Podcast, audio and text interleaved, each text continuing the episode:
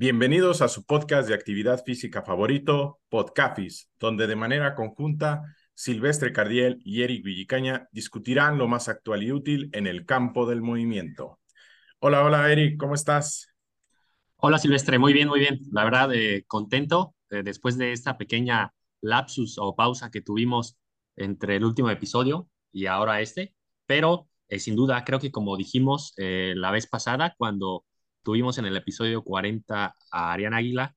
Eh, estamos buscando cada vez tener eh, más invitados al episodio y eh, claramente que aporten, ¿no? Para nos, quienes nos escuchan, que se lleven algo a casa cada vez que escuchan un episodio del podcast. Y sin duda creo que hoy pues también tocaremos temas que no hemos tocado, Silver. lo hemos un poco ahí llevado el episodio para que se aprenda mucho y pues bueno, si quieres empezamos ya sin más demora. Así es, Eric. El día de hoy tenemos eh, un gran invitado. Él es eh, orgullosamente profesor eh, de educación física. Él es chileno. También cuenta con un magister en actividad física, deporte y salud. Y sobre todo, cuenta con una especialización en, en el entrenamiento de fuerza y en el entrenamiento de o preparación física en el fútbol. También actualmente se desempeña como preparador físico de eh, Club América y cuenta con eh, innumerables eh, capacitaciones y formación académica como profesional. Él es Diego Alarcón Riveros. Diego, ¿cómo estás? ¿Qué tal? Mucho gusto, todo bien. antes que todo, agradecerles por la invitación. Creo que veníamos charlando hace bastante tiempo y de poder concretarlo, pero por temas de trabajo, de tiempos, eh, no se pudo y hoy finalmente logramos poder conectarnos e intentar tener esta conversación bastante agradable y que pueda aportar, como mencionan ustedes, al mundo y a la gente que está involucrada en la actividad física y el deporte. Así es, así es, Diego. Eh, sabemos que eh, como nosotros te encanta compartir la información, hacer gran divulgación de lo que has aprendido a lo largo de los años, de lo que aprendes en el día a día con, con el club y también lo, lo, que puedes estar aprendiendo por tu cuenta en, en formaciones académicas, de especialización y demás. Entonces, arrancando un poco eh, con, con este episodio, y es una pregunta que constantemente hacemos porque, pues, al menos nos interesa un poco eh, saber ¿Cómo decidiste involucrarte en este campo profesional? Eh, ¿Siempre tuviste claro que querías ser eh, o estar relacionado al deporte, al deporte de alto rendimiento? ¿O eh, tu tirada fue alguna otra área de, de profesión? Cuéntanos, Diego. Bueno, inicialmente todo parte porque recuerdo mis últimos años en la escuela, no tenía claro qué estudiar la verdad, eh, no, no tenía claro, repetí, no sé si acá se le llamará repetir, pero tuve que cursar un, un año nuevamente porque no me fue bien. No era tanto por lo académico, sino que soy bastante desordenado. Eh, muy... Eh, intento abarcar muchas cosas, entonces desde chico, con todas las distracciones que uno tiene cuando es niño, más aún, y finalmente ya cuando estaba en el último año tenía muy buena relación, me iba bien porque siempre practiqué deporte, me iba bien en la asignatura de educación física. Recuerdo que hablando con mi profesor, que hasta el día de hoy tenemos contacto y le agradezco mucho porque él es parte de, de esta iniciación a, a lo que hoy soy, él me dice que él se preguntó a mi edad que, en qué se veía de aquí a 10 años más y que él no se veía en una oficina, no se veía, por ejemplo, en una minera, que es muy recurrente ahí en Chile, y que se veía con ropa deportiva, trabajando en el ámbito y el rubro del deporte, porque además él también practicaba deporte a mi edad. Entonces creo que a partir de esa conversación que tuve con él, me orientó un poquito hacia esta posición. Realmente en mi ciudad eh, hay un club, solo un club de fútbol profesional. Más allá de eso, todo el deporte es amateur. Eh, y la práctica deportiva y el entrenamiento o la conciencia o la cultura de, de entrenar del rendimiento deportivo no está. Entonces, mi, mi, base inició con estudiar pedagogía, pensando en ser profesor de, colegio. Y ya estando ahí dentro, yo en ese tiempo eh, practicaba deporte, como te decía, estaba practicando artes marciales mixtas. y ya estaba muy involucrado en la parte del entrenamiento, me gustaba mucho, entrenaba con unos colegas y de ahí me surge la posibilidad de, de empezar a trabajar. Empecé trabajando haciendo clases de acondicionamiento físico en plazas, en parques, y luego de eso, con todo esto de que empieza como a masificarse lo que uno hace, me dieron la oportunidad de eh, querer colaborar con un club de fútbol amateur y con un club de rugby, eh, que al final hoy en día es mi club de rugby. Yo, yo lo digo así, es un club de rugby de allá de mi ciudad. Rugby es un deporte de equipo de contacto, no mucha gente lo conoce, así que lo describo bien breve, parecido al americano, entre americano y fútbol, pero tiene más continuidad, o sea, tiene menos pausa. Se juegan dos bloques de 40 minutos, donde, un principio es que no existe la pausa, entonces hay continuidad constante, contacto, etcétera, etcétera. Entonces, por ahí parte un poco mi, mi llegada al rubro del deporte, en el cual ya con el rugby me desarrollé durante 7, 8, 9 años. Eh, tuve la posibilidad de trabajar fuera eh, en Brasil con rugby profesional también femenino. Eh, ya estando involucrado en esto, un poco eh, muy ensayo-error, porque te estoy hablando que esto fue el 2012, eh, donde no estaba toda esta divulgación de información, donde no estaba todo tan a la mano. poco a poco, ensayo y error, te digo, fui practicando hasta que se me da la posibilidad de cursar ciertas cosas. Este caso fue el, el típico curso de Exos.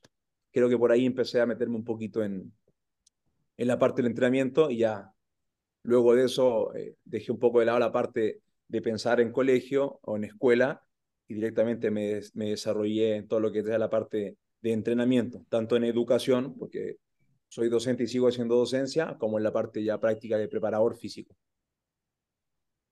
Excelente, Diego.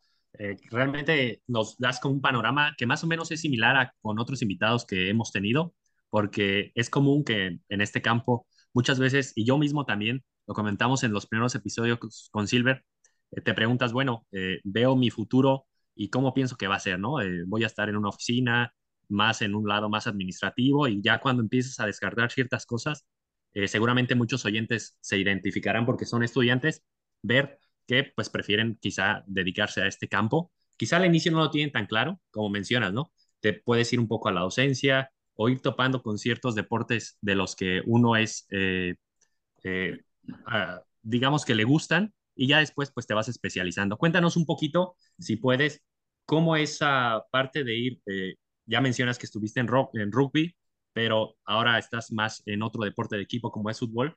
¿Qué cosas te deja en el sentido de que pues vas tomando, sí hay ciertas similitudes, pero sin duda a lo mejor ahí en el contraste es donde empiezas a identificar eh, qué cosas puedes aplicar de un lado al otro, ¿no? Sí.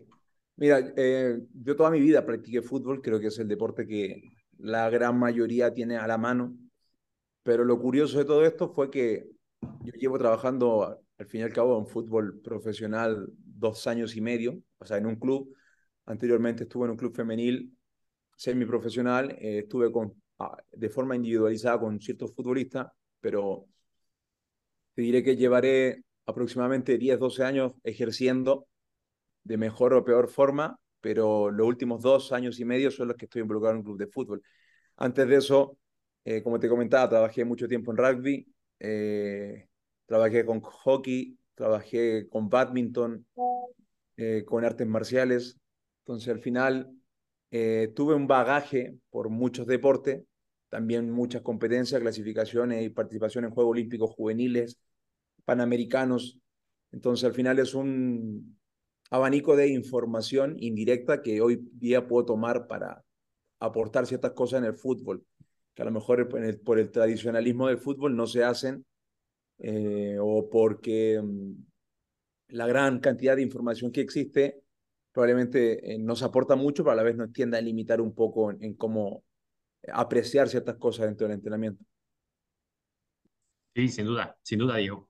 Y, ya hablando más de ese desarrollo profesional y cómo ahora ya caíste, digamos, a otro país, aunque también mencionas que estuviste más eh, joven en Brasil, eh, cuéntanos eh, cómo es esa decisión para quien a lo mejor se lo está pensando en este campo profesional de ir a otro país, especialmente ahora tú que estás en uno que ya está más alejado de, de Sudamérica, ¿qué tomas en cuenta? O al final de cuentas es la decisión, dices, vamos a probar, eh, me gustaría eh, probarme mis capacidades en otro contexto.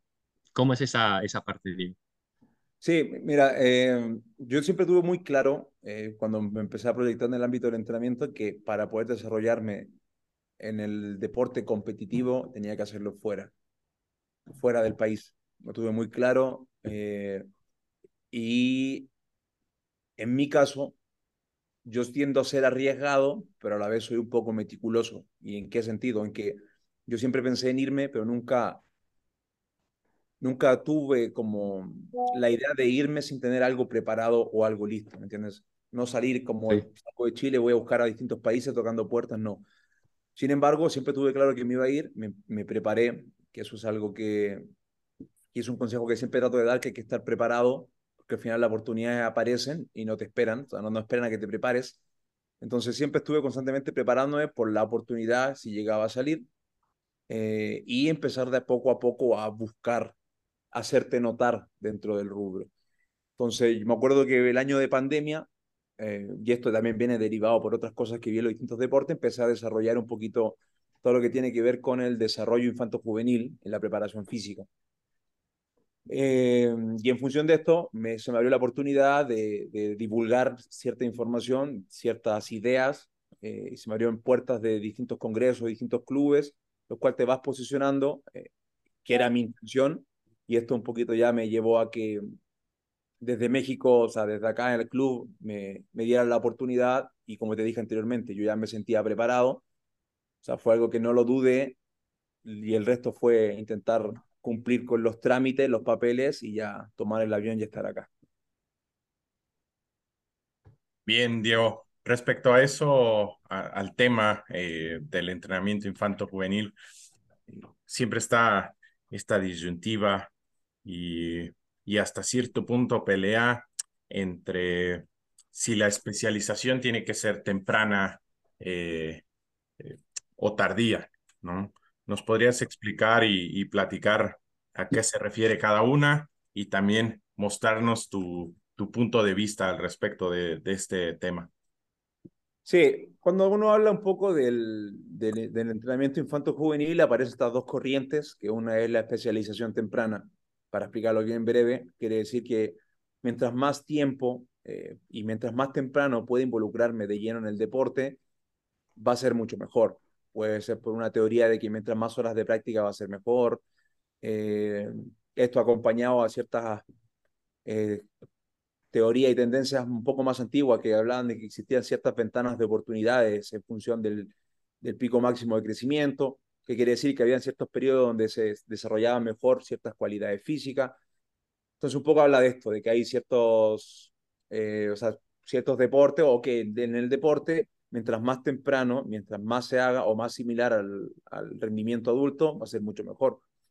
Y por otro lado está la teoría de la alfabetización física o especialización tardía o desarrollo multilateral, que lo que habla en este caso es un poco lo contrario, que hace referencia a eh, que mientras más abanico de habilidades pueda desarrollar el niño, va a ser mucho mejor para el deporte, va a ser mucho mejor eh, para su desarrollo motriz.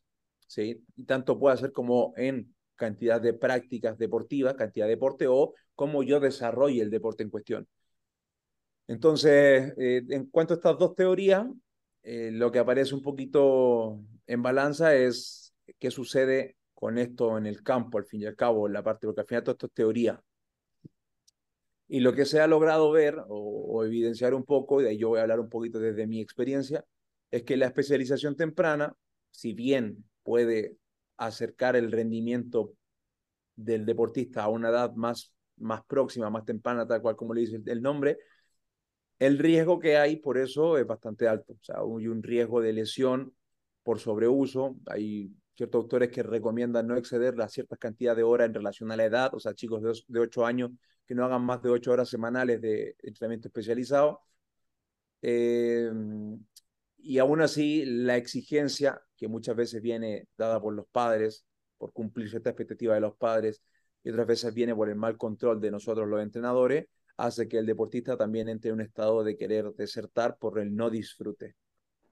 Y eso te lo puedo compartir. O sea, yo lo he vivido en distintos deportes donde te vas dando cuenta que chicos a temprana edad que están en un rendimiento mucho mayor complica un poquito su desarrollo. Al final siguen siendo niños. Y por el otro lado, como te decía, el desarrollo multilateral tiene un poco de lo contrario, de que te va a dar ese abanico de, de habilidades que hay que saber cómo llevarla, porque te digo, en la teoría es muy bonito, muy bonito, pero si estás en un club grande y quieres todo desarrollarlo a ese nivel de juego, te van a correr, porque no estás a la altura de lo que quiere el club, eh, pero te aporta eso, ese grado de, de, alejarte un poquito de la especialización, de la diversión del chico, del disfrute eh, y de aportarle muchas habilidades motrices. Y tenemos muy ejemplos muy grandes. O sea, muchos nos sorprendemos de Zlatan, eh, Zlatan Ibrahimovic, de cómo resuelve con un balón con el pie detrás de la nuca, y eso viene indirectamente aportado porque él fue taekwondista, o sea, tiene habilidades motrices que no las va a utilizar directamente en el deporte, pero le van a ayudar a resolver ciertas situaciones en el juego. Entonces, un poquito por ahí parte esa concepción de estas dos teorías, que al final, ahora ya un poquito hablando de la realidad, tiene que haber un equilibrio. ¿Por qué? Porque como te digo, hoy en día en el club donde estoy, y te voy a hablar de una situación que me pasó hace unos años atrás, eh, yo poniendo mucho en práctica todo esto del desarrollo multilateral dentro del fútbol, te encuentras con tres jugadores en una categoría sub-14 que son seleccionados de México y que tienen que ir a competir un premundial. ¿Entiendes? Entonces tampoco puedes pensar solamente en que tiene que haber solo juegos, solo diversión, solo alfabetización, porque al final el chico de esa edad te va a competir un mundial. Entonces tienes que aprender a tener un poquito ese equilibrio, saber cómo tirar y aflojar en ambas eh, corrientes.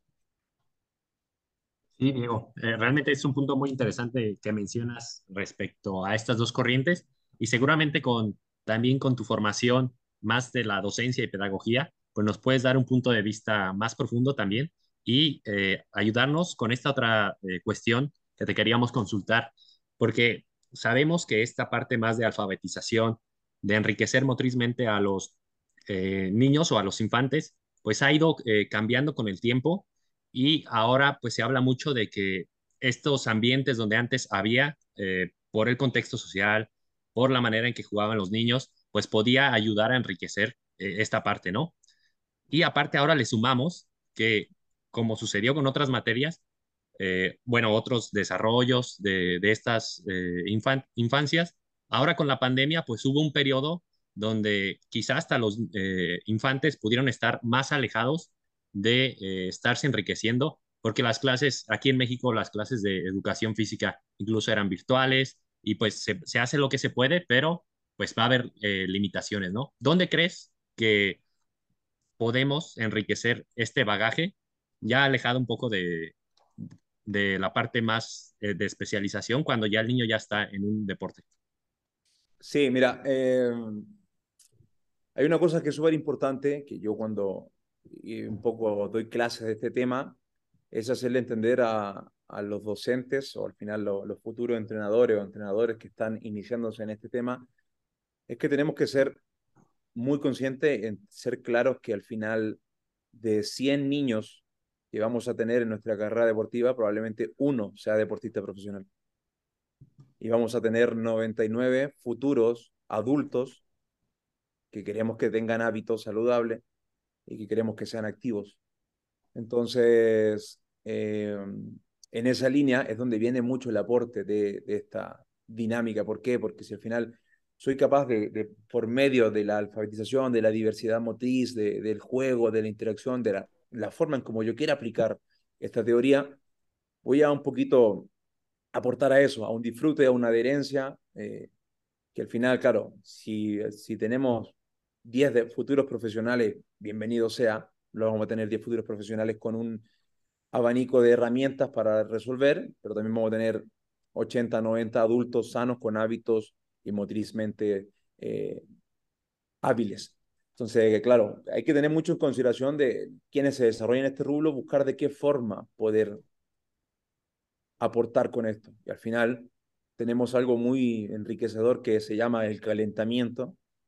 Entonces, en el calentamiento, en cualquier actividad, si nosotros tenemos la capacidad de poder involucrar esto por medio de distintas actividades ya sea eh, juegos, ya sea actividades programadas, lo que sea, vamos ganando mucho tiempo. Porque sí tenemos que ser muy conscientes, como tú, ustedes los decían, que estamos en una generación que se pierde mucho eh, esto de jugar en la calle que muchos tuvimos y que también se vio muy condicionada por todo este periodo de pandemia.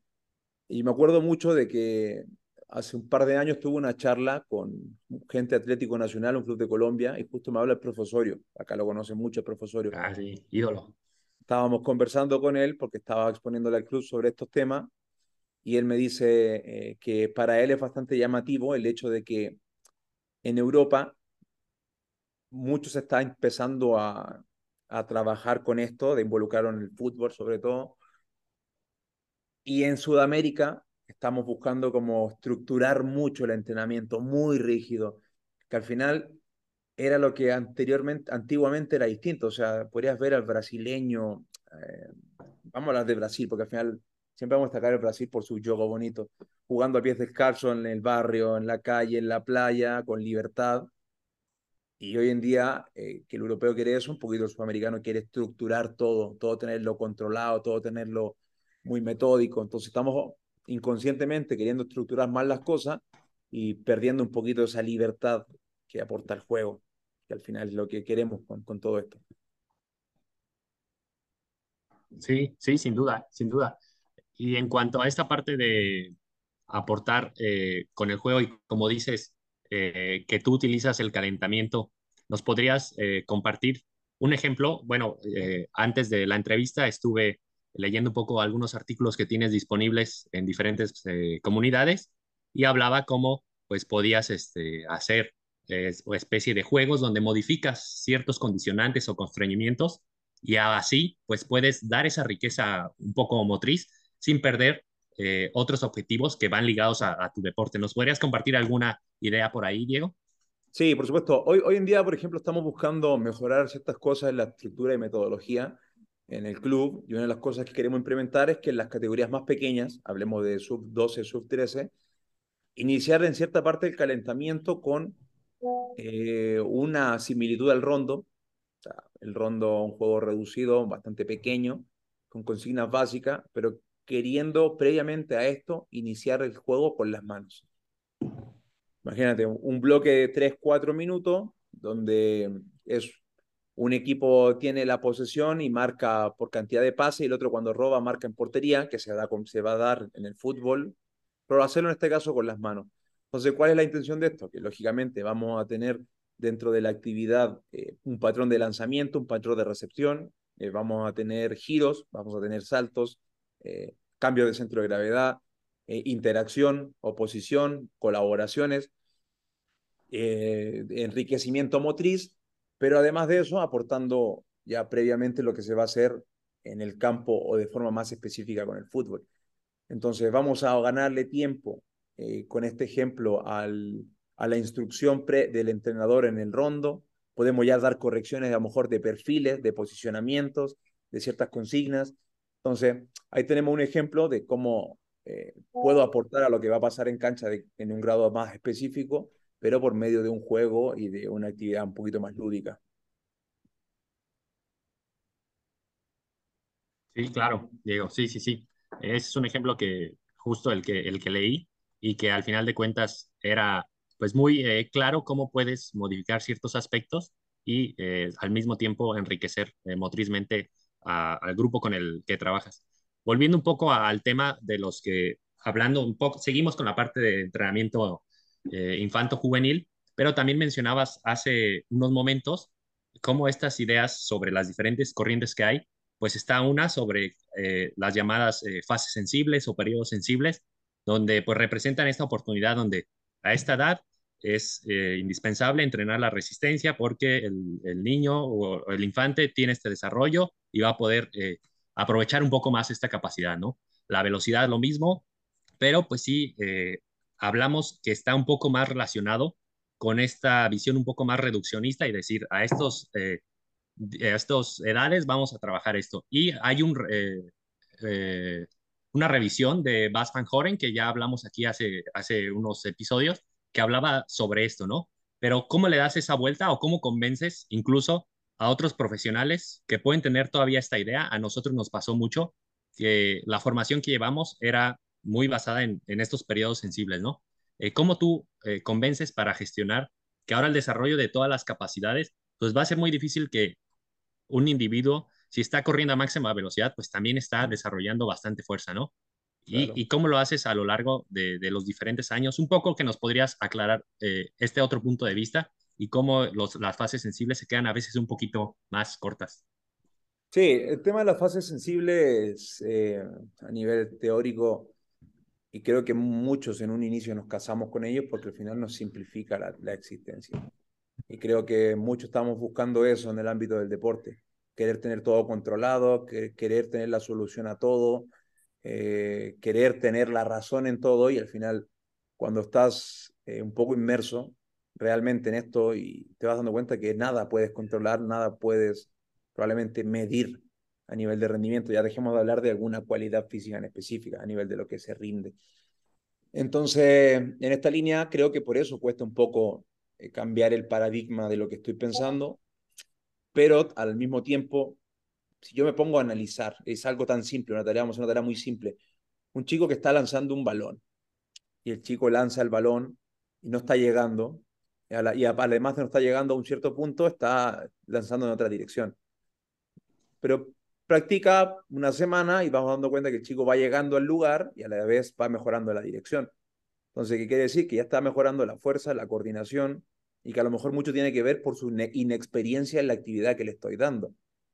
Entonces, al final, es muy difícil pensar que solamente se va a mejorar en función de, de, qué puede pasar con una cualidad sino que es toda una interacción entre las experiencias previas, en la forma como le transmito al chico, cuánta práctica tiene sobre cierto eh, gesto, sobre cierta actividad en específica, eh, cómo lo general le va a aportar hacia eso. Eh, es imposible poder simplificar una cualidad física, tú lo acabas de dar en el ejemplo, si yo mejoro la fuerza, ya por el simple hecho de mejorar la fuerza, mejoro la capacidad de mover otras cargas, eh, va a mejorar la velocidad, va a mejorar la coordinación, para aplicar más fuerza y más coordinación. O sea, es muy difícil poder aislar una cualidad. Y un poquito en este estudio que tú también mencionas, habla de eso, de que simplifica la cualidad de velocidad como velocidad 1, velocidad 2, previa o posterior al PHB, pero sabemos que la velocidad podemos eh, desglosarla en distintas fases. La fase de aceleración, velocidad máxima, cambios de dirección, eh, velocidad específica del juego, al final, son un montón de cosas que, que es muy difícil poder eh, simplificar. Entonces esta visión reduccionista nos queda un poquito corta en la realidad, pero es lo que te decía anteriormente, estamos queriendo quizás tener tanto control o simplificarnos tanto la tarea que un poco eh, nos quedamos con esta visión antigua y no somos capaces de ampliar un poquito la forma de ver las cosas. Y en esta línea, al final, las cosas que tenemos que empezar a contemplar para poder tener un poquito de control, por decirlo así, es saber con qué experiencias previas, o sea, te va a pasar que te van a llegar a una sub-15, cualquier deporte, chicos que tienen en el mismo club desde los 10 años, sea, tienen 5 años de experiencia con la metodología del club, como un chico que a los 15 años su primer club, primer entrenamiento, primera categoría. Entonces ya hay 5 años de experiencia que son completamente distintas y que eso va a intervenir mucho en el proceso de aprendizaje y probablemente en el desarrollo de estas cualidades físicas. Entonces, al final, eh, no podemos sentarlo solo por la edad, sino que tenemos que eh, empezar a abrir un poquito la idea hacia el contexto en el cual nos llegan estos, estos chicos. Bien, Diego, bastante, bastante interesante eh, lo, que nos mencionas. Cambiando un poco de tema y dejando atrás las fases sensibles, un poco el desarrollo infanto-juvenil. Eh, en, los últimos años has estado desarrollando eh, bastante, bastante bien el tema de el entrenamiento de la agilidad, ¿no? aplicado más ahora eh, al, al, alto rendimiento, incluso involucrando el desarrollo infanto-juvenil en esta, en, en, esta habilidad o en esta condición que es importantísimo en cualquier deportista, no solamente en el fútbol, sino en, en una infinidad de deportes. En, tu experiencia, ¿cómo defines la, a la agilidad? ¿no? Porque habrá algunos eh, personas de, profesionales, estudiantes que nos escuchen y que a lo mejor pueda ser su primer acercamiento a, ella, eh, cómo se define, qué componentes, eh, pues, por así decirlo, la, la, construyen, la, la definen en sí misma. Sí, la agilidad hoy en día es una, bueno, considera una capacidad física, para mí es más una habilidad y es parte de una característica, por decirlo así, que tenemos que empezar a contemplarla de forma individual y de forma colectiva, en caso que no desarrollemos los deportes colectivos. Entonces, em, si yo te la puedo describir, diría que es eh, una habilidad en la cual se expresa la capacidad de cambiar de dirección, de velocidad, de cambiar de ritmo, eh, de acelerar o desacelerar, pero todo esto viene en función de una respuesta, al fin y al cabo, de una... o viene condicionado por algo que suceda directamente en la competencia, en el juego. Entonces, eh, en esta línea es la capacidad de poder eh, movilizar la masa, ya sea lineal o cambio de dirección o frenarla, pero en función de un estímulo, y que ese estímulo viene determinado por la competencia. Pero ¿qué es lo que va a condicionar al final la respuesta? Es cómo yo reacciono ante este estímulo. Y eso viene condicionado por tanto las experiencias previas, el consciente, el inconsciente. Y yo me tomo la patudez o me tomo, patudez se dice en Chile, ¿eh? es una palabra, no sé si la usarán acá, pero me tomo la, eh, la confianza de decir eh, que yo incluyo las emociones, al fin y al cabo para mí es eh, un aspecto fundamental y creo que es uno de los más determinantes e imposible de controlar, medir eh, en esto, pero que al final es lo que te condiciona que se exprese ese movimiento. ¿Se entiende? Entonces al final sería muy breve, porque al final me, me extendí mucho, la capacidad de acelerar, cambiar de dirección o frenar, pero ante un estímulo y este va condicionado por lo que les mencioné anteriormente. Bien, Diego. así es, Diego. Eh, creo que ahí podríamos profundizar un poco más porque esa siempre es la parte que a veces nos genera duda cuando tenemos nuestro primer acercamiento o incluso queremos entrenar a alguien y dices, bueno, vamos a entrenar agilidad y a lo mejor ni siquiera está presente un estímulo que condicione eh, esa respuesta que vamos a dar eh, motrizmente, ¿no? De ahí, pues, ha habido diferentes modelos, ¿no? Que, que últimamente, bueno, ya tienen algunos años que se han ido popularizando, donde hay un modelo un poquito más eh, eh, cognitivista o cerrado, donde la persona eh, percibe un estímulo, o sea, si hablamos de un estímulo, pero ya hay una cierta decisión que se toma y después se ejecuta, ¿no? Hablando de que ya hay un cierto como que se llama un, un programa motor que ya está almacenado y a lo mejor si yo lo, lo logré hacer de una manera aislada, Ahora cuando ya me enfrente a jugadores de verdad, no a conos, pues lo voy a poder eh, lograr, ¿no? Pero también está el otro que menciona que la acción pues está acoplada a esta percepción y que no la podemos eh, separar. Y tenemos que entrenar en un contexto más representativo. Eh, ¿Nos podrías platicar un poquito con cuál te quedas tú o, por qué? Y si nos puedes dar algún ejemplo, cómo buscas tú en tu día a día este, meterlo ya en el campo. Sí, mira, eh, al final el tema, lo que te decía anteriormente, las teorías creo que un poco nos vienen a, a, dar esa, a simplificar un poquito la existencia o a querer simplificar y muchas veces nos queremos quedar con eso sin, sin tener noción o conciencia de lo que realmente sucede en el campo. Entonces, al final, si yo, te, entre las dos teorías que tú me mencionas, me tuviese que acercar a una, me acerco a la segunda, que al final no es algo que no se puede eh, desacoplar, es un, por decirlo, es un ciclo, es un ciclo bastante acíclico, va, va, a sonar bastante absurdo, pero es una situación que se da, pero que es constantemente cambiante, o sea, ahí tiene ese grado de, de, de, acíclico. Eh, pero sí viene condicionado, o sea, no es algo que, que al final sea un, engrama motor que se entrena de forma aislada con, con platos y que yo pueda después llevarlo al campo. Creo que hay deportes donde se puede quizás simplificar un poquito más esto, que son los deportes de carácter intermitente, pero individuales, a lo mejor el tenis, el badminton. Eh, se me escapará uno que otro más, me imagino que harán bastantes más, pero tenemos todos los deportes de equipo, donde al final eh, tiene que existir un componente de agilidad individual que al final viene condicionada por todas las restricciones organísticas del sujeto, o sea, las características físicas, las características motoras, tanto su experiencia y todo, pero esta viene muy condicionada por lo que suceda en el juego, que al final es imposible replicar lo que va a pasar en el juego, es imposible. Podemos acercarnos a situaciones muy similares, muy similares, pero es imposible replicarlo, o sea, siempre va a haber algo que va a cambiar un poquito, que va a condicionar a la acción. Entonces, en esa línea, en lo que estaba comentando recién, para mí, por ejemplo, cuando hablo de lo que es eh, la agilidad como tal, y desglosarla un poco, como lo dice en la teoría, están los componentes más mecánicos, o a lo mejor la parte más física, está la parte más perceptivo-cognitiva. Pero toda esta parte perceptivo-cognitiva no es tan sencilla. O sea, al final no es tan sencilla como que yo pueda decidir entre ir un plato a un otro, o que yo pueda pasar por una luz de un color y al otro. Porque al final nos ponemos en una situación de juego.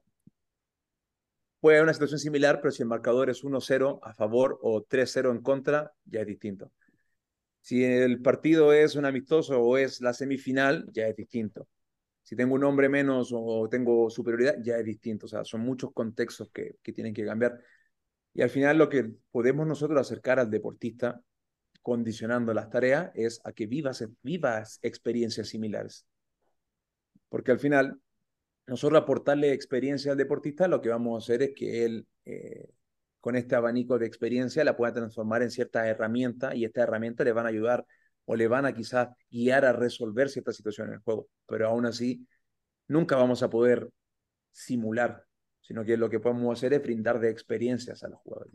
Entonces, en esa línea de entender las experiencias, podemos ir viendo si lo hacemos de carácter individual o necesaria, es necesario hacerlo de forma colectiva.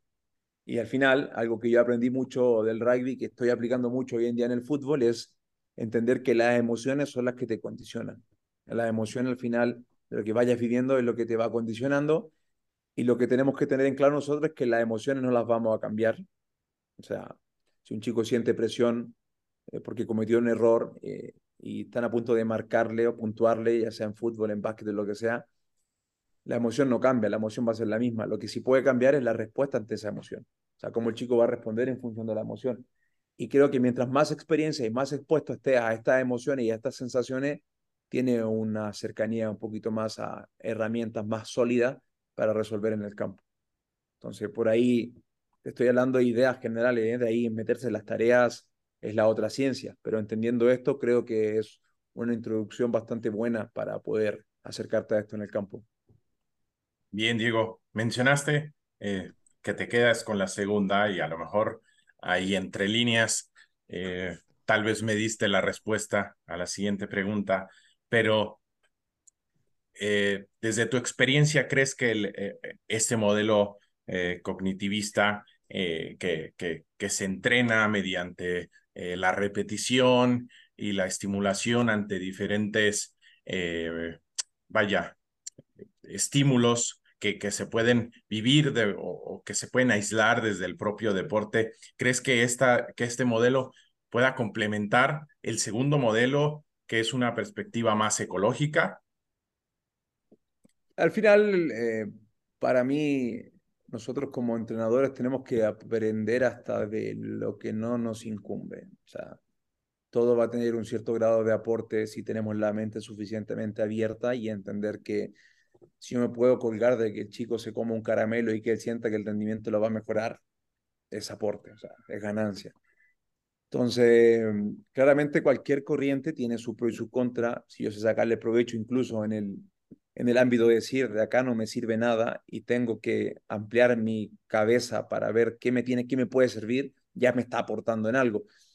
Entonces, al final, eh, creo que en un cierto periodo de la formación del jugador puede tener mayor lugar una corriente quizá un poquito más reduccionista que, que tendrá algo de sentido. Por darte un ejemplo, todo lo que nosotros trabajemos previamente al pico máximo de crecimiento probablemente se vea condicionado después de la maduración, porque sabemos que existe ese concepto de incomodidad juvenil donde el chico va a cambiar, crece, cambia hormonalmente, cambia a nivel de fuerza, cambia los hábitos, cambian los gustos, cambian los intereses. Entonces tenemos que empezar a dar esa reeducación. probablemente ahí tenga cierto lugar, hay que saber cómo ubicarlo, el poder trabajar de una forma un poquito más simple. Porque no, no te voy a decir que no sirven, no, me gusta un poco hablar de eso, pero decirte que a lo mejor, claro, responder ante, eh, cambiar dirección ante un plato probablemente no se va a traducir a lo que queremos en un futuro, pero te va a aportar la coordinación o el poder darle la corrección en, a nivel de ajustes corporales ante una toma de decisión muy simplista que no va a tener directa relación con el juego, pero podemos ir evaluando ciertas respuestas.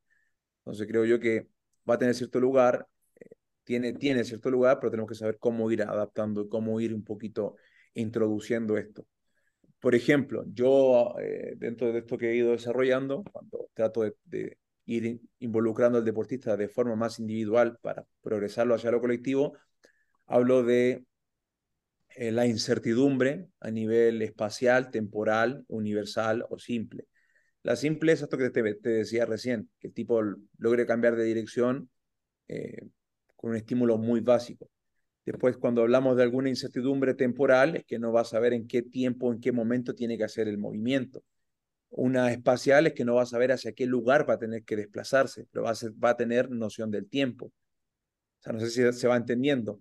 Eh, la temporal sabe que va a recorrer ciertas distancias, ciertos platos, por dar un ejemplo, y finalizar con un tiro a gol, pero no va a saber en qué momento tiene que salir. Eso puede ir condicionado. La otra al revés, no conoce el espacio, pero sabe que al silbato sale, o sea, tiene control del tiempo, no del espacio. Y la universal es que me da una incertidumbre tanto de espacios como de tiempo. Entonces, en esta línea, eh, puedo ir introduciendo eso, que claro, va a estar un poco alejado del de, eh, contexto deportivo, por el ambiente o lo que suceda en el ámbito deportivo colectivo, pero también está mucho más alejado de la no incertidumbre o de simplemente los cambios de dirección de un lado a otro. O sea, es un poquito ese, esa conexión que puedo tener entre un rubro y otro o que yo lo trabajo mucho con el oficio, que puede ser esa parte de acercarme en un retorno a un poquito el caos que después me va a aportar el deporte. Magnífico, Diego. Sí, eh, buen, eh, digamos, marco de referencia, igual como para ir eh, cerrando este tema de, la agilidad, pero igual, aunque ya nos podemos eh, quizá dar una idea de dónde tú podrías meter eh, diferentes evaluaciones, también está esa parte, ¿no? De, bueno, si no se mide, no se mejora o, no sabes cómo vas avanzando. esos test que existen como los 505 o el test T, tú los, los involucras, ¿valen la pena en algún momento? Lo he tomado, como no los he tomado, como los he descartado en ciertos periodos, como lo he tomado mucho en consideración, o sea, no me trato de casar con, con ningún test. Al final, eh, a nivel de agilidad, no existe ningún test que te pueda evaluar la agilidad. Por eso también es una habilidad muy compleja, porque en esta línea que tú mencionas, si quiero tener el control de todo y no veo que mejora, no está mejorando, o sea, no, es muy difícil porque también te puedo dar el ejemplo contrario, podemos tener sujetos que van a mejorar su 1RM, que van a mejorar su capacidad aeróbica, que van a mejorar en el test que quiera, evaluarlo, todos los test que quiera, pero a lo mejor no tiene la calidad con el balón y no va a jugar nunca, entonces tampoco vas a saber si mejora su rendimiento, ¿me entiendes? Entonces, al final estos tests lo que sí te aportan mucho es a poder tomar ciertas decisiones respecto a los cambios de dirección, si soy capaz de analizarlo, no solamente con el tiempo en finalizar el test, sino que la calidad como mueve, cómo se desplaza, cómo frena, puedo cruzar ciertos datos con carreras lineales, creo que me puede dar cierta información bastante rica también para trabajar, pero eso ya queda por fuera de lo que es la agilidad, ¿entiendes? La agilidad, no sé si lamentablemente o, increíblemente no se puede evaluar y creo que es lo que en un poquito da esa como satisfacción de, estar involucrada en ella o de, de revisarla, de estudiarla, de pensar, porque al final no puedes tener control sobre nada pero tienes que buscar e intentar abarcar todo. O sea, así de compleja es. Sí, sí, claro, digo. Y, ya eh, metiéndonos en esta idea de pues, diferentes métodos o evaluaciones, eh, ya pasándonos a un ámbito un poquito más general, ¿existe algo, algún método, alguna idea o ejercicio que antes utilizabas casi religiosamente, que de repente hayas ya cambiado y digas, bueno, ¿sabes qué? Eh, ya esto creo que ya no me resulta tan útil y lo cambié por otro o ya de plano ya, ya no lo hago? Yo creo que lo que he ido modificando un poquito con el tiempo es trato de simplificar lo que evalúo Eh, no te puedo dar en específico un, un, test en particular con el que esté casado o no, pero simplificar lo más posible que evalúo, porque al final creo que hay muchas más cosas que, que se pueden, que, que hay que tener consideración y que hay que estar involucrado en el ámbito deportivo. Porque al final lo que, es lo que conversábamos recién, o sea, puedo evaluar todo, puedo evaluar todo, todo, o sea, imagínate todo, puedo darme una semana completa evaluando, pero si no gano, o si el fin de semana eh, el, el, equipo pierde y no salgo campeón, o se me lesionan tres, o sea, ¿me entiendes? O sea, muy complejo.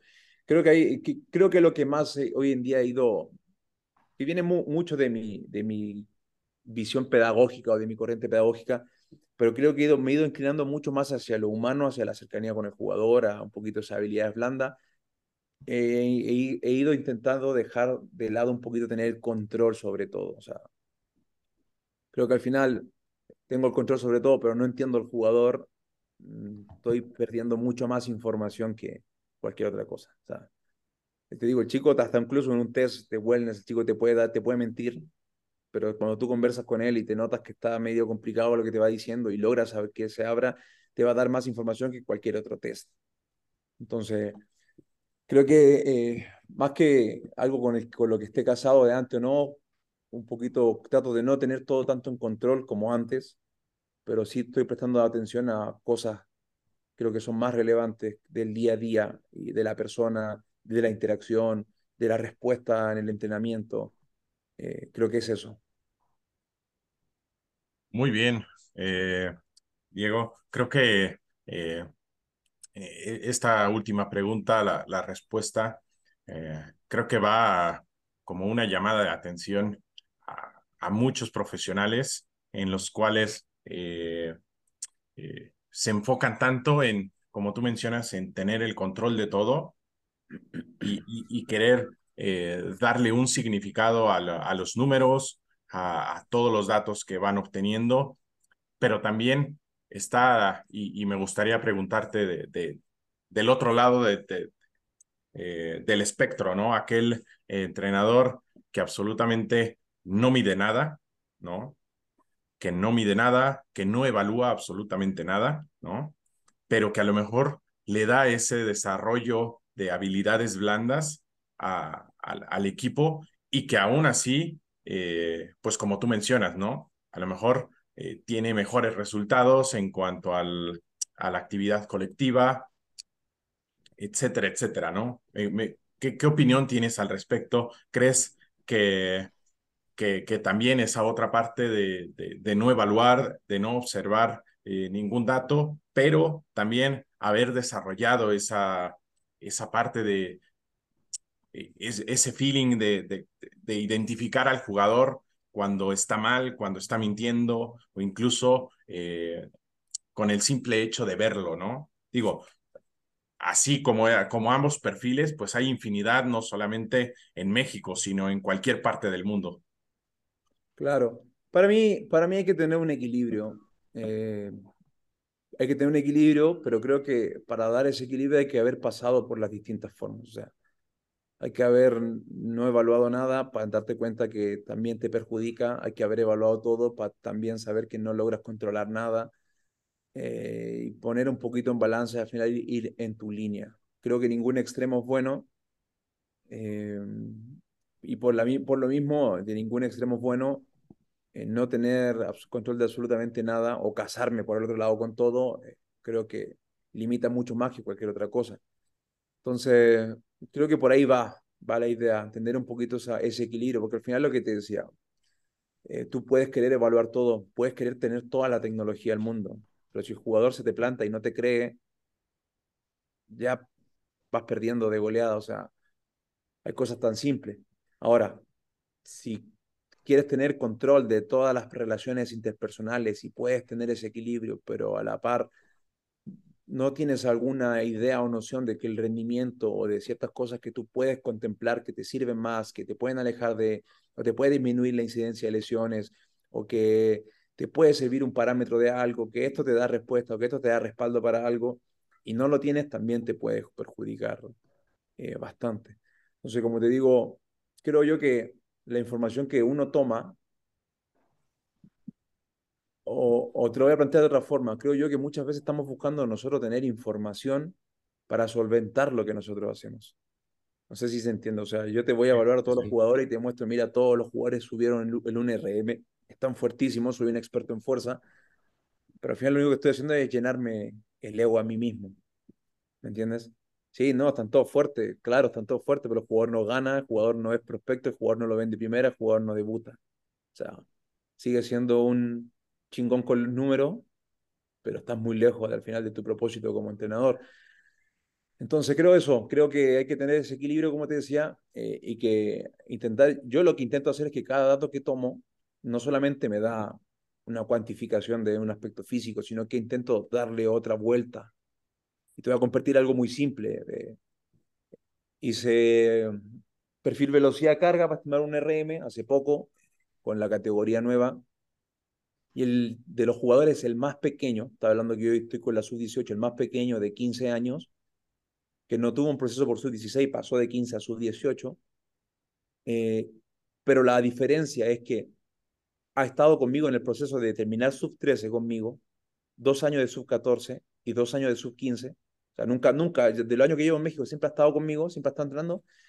Él, eh, a nivel de fuerza relativa, era el más fuerte de todos. Más fuerte él que chico, incluso dos, tres años mayor que él.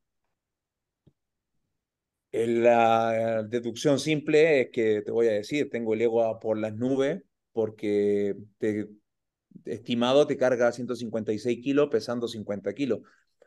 Pero más allá de eso, creo que la información importante es entender que independiente de cómo trabajes, el respetar un proceso, el poder llevar un proceso de un jugador, creo que te da resultados. Ya sea independiente ahora, si el chico levantaba 100 o levantaba 150 o levantaba 200, creo que lo que más me deja es que decir el no interrumpir un proceso o que se respete un lineamiento, una forma de trabajar. No te digo que la mía sea la mejor o la peor, al final es la mía, la que yo adapté. Eh, me da esa respuesta, que al final, te digo, un chico que ha estado dos, tres años eh, ha tenido una mejora constante, en comparación quizás con chicos que vienen de otro club y que llegan con tres años mayores, pero te das cuenta que vienen mm, con menos fuerza. Entonces, en vez de, a lo que te decía recién, en vez de quedarme solamente con el dado de los números, decir, no, este es muy fuerte, es decir, ok, ahora lo que yo puedo deducir o lo que más me interesa acá es que estoy comprobando que respetar un proceso creo que da mejores resultados. Entonces, un poquito va por ahí lo que te decía, no centrarnos solamente en los números, los datos, sino que intentar, adicional a esto, sacar eh, información que a lo mejor, ¿para qué me va a servir? Para el día de mañana, cuando yo eh, le dé una charla o converse con algún entrenador joven, decirle, hey, eh, paciencia, respeta los procesos, que al final dos, tres años dan resultados. No volvamos locos en querer resultados rápidos. Entonces, un poquito era, era eso lo que te estaba compartiendo recién. Bien, Diego. Eh, excelente, excelente para, para terminar este episodio. Y como una última pregunta, porque como sabes, eh, pues este, este podcast pues va nos gusta tocar diferentes temas relacionados al, entrenamiento, al rendimiento físico, a la salud, etcétera, etcétera.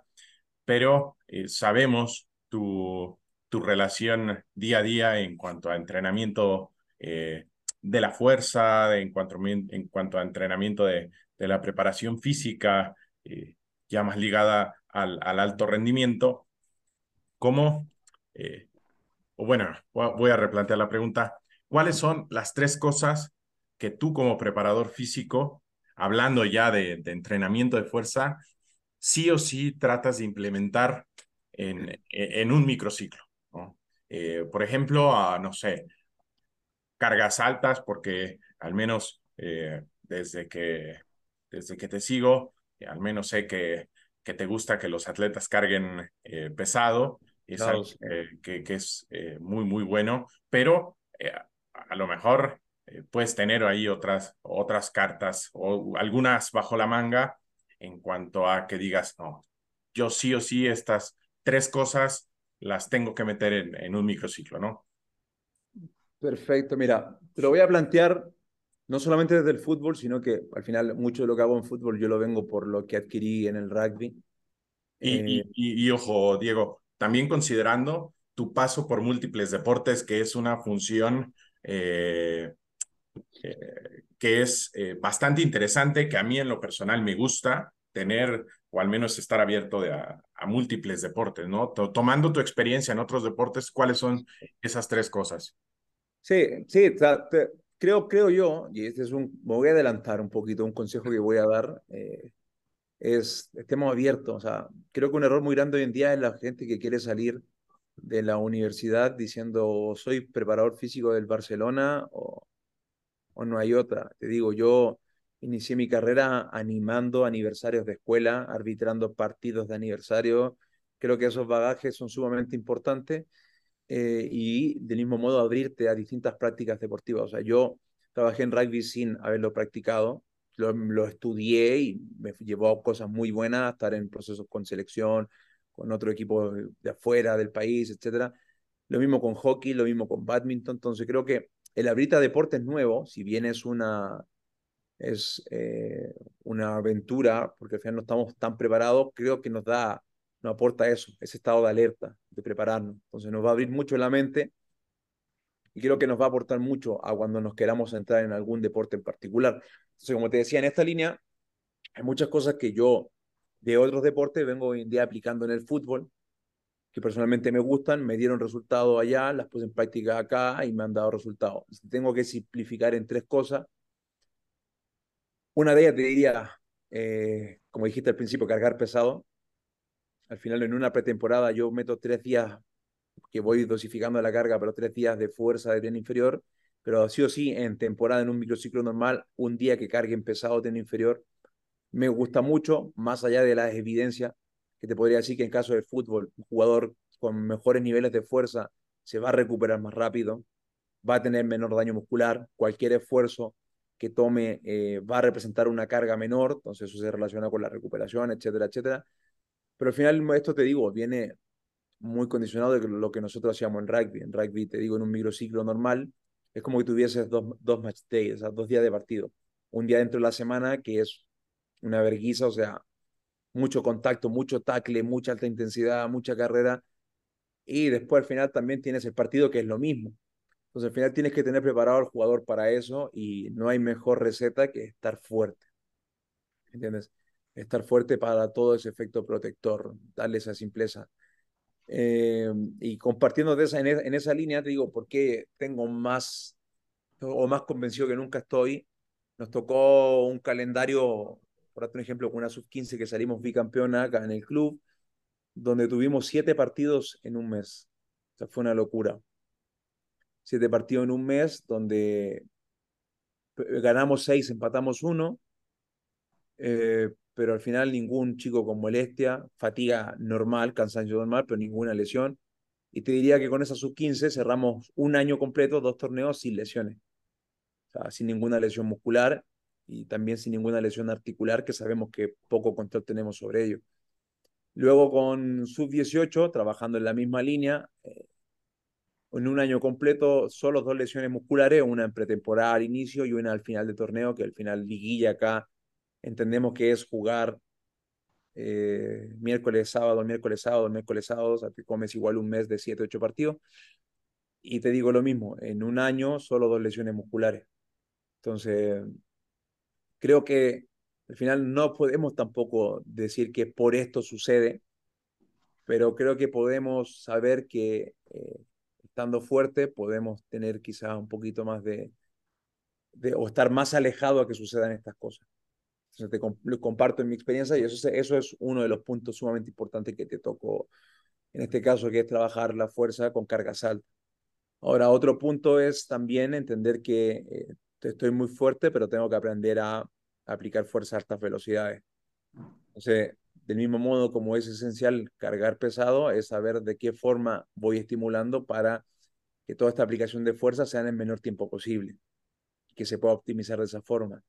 Y el último consejo, o el punto tres, es el, en el, en el rugby se llama como la playa. Playa, ¿por qué? Porque es como lo visual, lo que uno ve en la playa, el bíceps, tríceps, pero al final es ese placebo al jugador. ¿A qué voy con esto? Con que si yo un jugador, por ejemplo, eh, quiero que me cargue pesado sentadilla y aún no tiene el hábito o aún no le gusta mucho, pero le doy que después de la sentadilla, te doy un ejemplo, haga un 21 de bíceps, que sienta el bombeo y él se va a quedar con esa sensación de trabajo, con lo que puede visualizar. pero va a cumplir al final con lo que le estoy pidiendo yo, que es que cargue pesado en una sentadilla. Entonces creo yo que eso es un punto muy importante en saber cuáles son los gustos del jugador o el placeo que podemos darle eh, y que una sesión de fuerza venga acompañado con esto, con, con, ese día de playa o el día de bíceps, al final no te resta y lo que te va a sumar es que el jugador se sienta a gusto y creo que es fundamental. Bien, bien, bien, excelente, excelente. Ahí eh, eh, la pequeña gran píldora después de un episodio plagado de, información eh, que, que, que, a mí me que yo la considero muy, muy rica. Es, no, a lo mejor no es el término más adecuado, pero está, e, es, esa información muy, muy rica. Para terminar, y ya olvidándonos tal vez de el alto rendimiento, del deporte, etcétera, etcétera, porque sabemos que también eh, a lo mejor el Diego tiene un bagaje cultural muy amplio detrás de solamente el, ámbito deportivo. ¿Algún libro que recomiendes a, todos los que nos escuchan, que nos recomiendes a nosotros, que puede ser ajeno a el rendimiento, al, al deporte, que te haya marcado y, que haya sido un punto de quiebre o un punto de inflexión, de inflexión en tu vida, Diego? A mí me gusta mucho un, bueno, un autor, se llama John Maxwell, no sé si lo habrán escuchado alguna vez, completamente ajeno a todo lo que tenga que ver con deporte, pero creo que nos aporta muchísimo a nosotros los entrenadores. Eh, es un tipo que habla mucho muy motivacional, muy coaching, pero tiene libros con mucha orientación hacia la comunicación, hacia el liderazgo, que te podría decir que creo que es un área que está un poquito muy, muy en blanco en nosotros los preparadores físicos, porque es lo que te decía, eh, les compartía recién. Me gusta mucho dar este ejemplo. Podemos tener un entrenador que sabe 10, pero transmite 2, y ponemos al lado a un entrenador que sabe cinco, pero transmite tres, y créanme que ese segundo va a ser mucho mejor que el primero. Entonces, um, hay cosas que, que vienen ligadas a eso, al, poder, al saber transmitir, a la cercanía, al liderazgo, al manejo de grupo. Creo que este tipo nos aporta mucho con eso. Y dentro de esta línea, un libro que me gusta mucho, que es de lo que más me ha, me ha marcado, se llama El talento nunca es suficiente que al final habla de eso, habla de, de cuán talentoso podemos ser, pero que no basta con eso y te va entregando ciertas herramientas. La preparación eh, mejora el talento, la disposición mejora el talento, el trabajo en equipo mejora el talento. O sea, como distintos ámbitos dentro de lo que yo me estoy relacionando mejoran o potencian mi talento. Entonces es un libro que me he leído un montón de veces eh, y que este autor, te digo, lo sigo mucho. Creo que es una gran recomendación que les podría dar, porque al final todo lo que tenga que ver con el entrenamiento, creo que todos rondamos o damos vuelta en cosas muy similares, pero al final es eso, o sea, si el conocimiento que yo tengo, que tienen mis compañeros es muy similar al mío, creo que el punto de, de diferencia o el diferenciador va a ser esto, la forma en cómo transmita. Bien, bien, Diego. Eh, pues eh, ya para cerrar, uh, nada más eh, nos queda agradecer eh, tu presencia, el tiempo que nos brindaste. Eh, sabemos que, por ahí eh, tus proyectos, tu trabajo, etcétera, etcétera, eh, pues es un calendario bastante apretado. Entonces, nosotros agradecemos bastante el, el, el, que nos hayas dado un espacio y también agradecemos la, la presencia aquí de Eric en, en este episodio. Sin más, pues te agradecemos, Diego. Este, y esperemos que en futuros episodios te, te, podamos tener nuevamente aquí.